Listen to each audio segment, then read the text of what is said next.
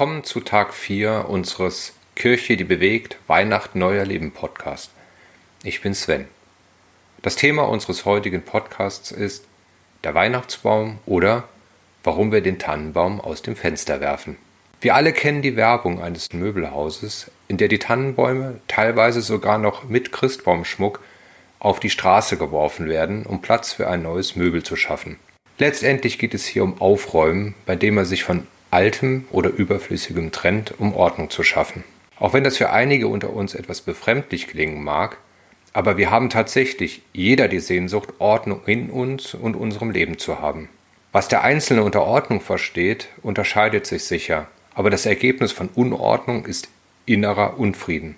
Im Laufe unseres Lebens häufen wir ganz schön viel Zeug um uns oder in uns an. Im ersten Augenblick sind diese Sachen wertvoll, sie machen einem Freude und man will sie behalten und bewahren.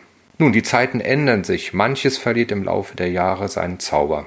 Nicht alles, was uns umgibt, erfüllt die ursprüngliche sinnvolle Aufgabe.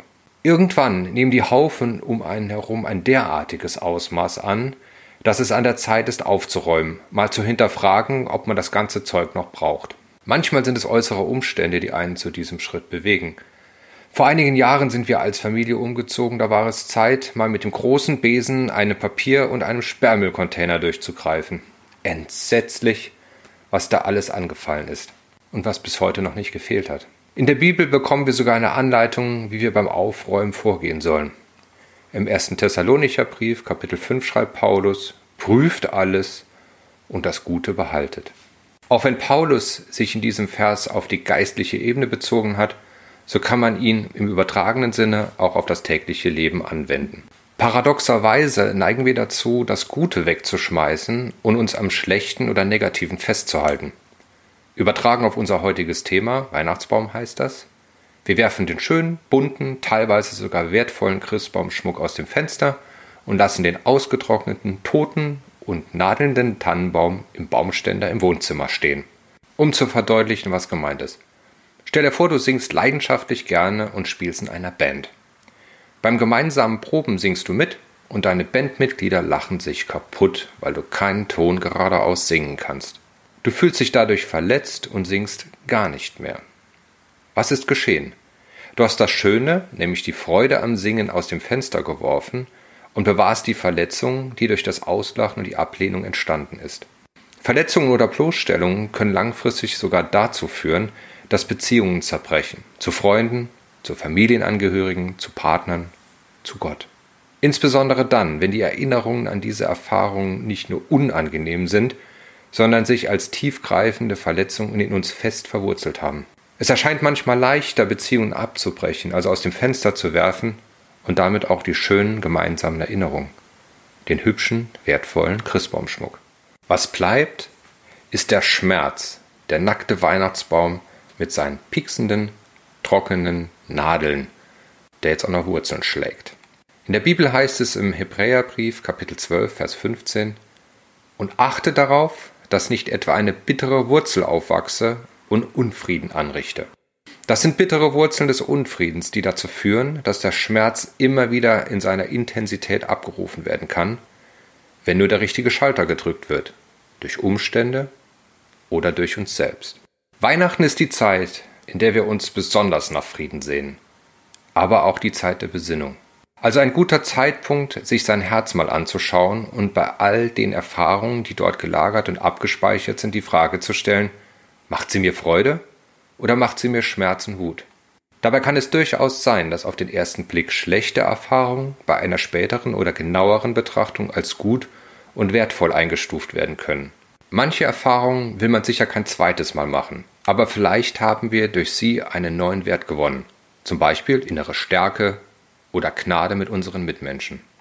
Das Schöne am Aufräumen ist doch, dass wir vielleicht längst vergessene Schmuckstücke, kostbare Erinnerungen, Erlebnisse und Begegnungen wiederfinden, die irgendwo im Chaos verschollen sind.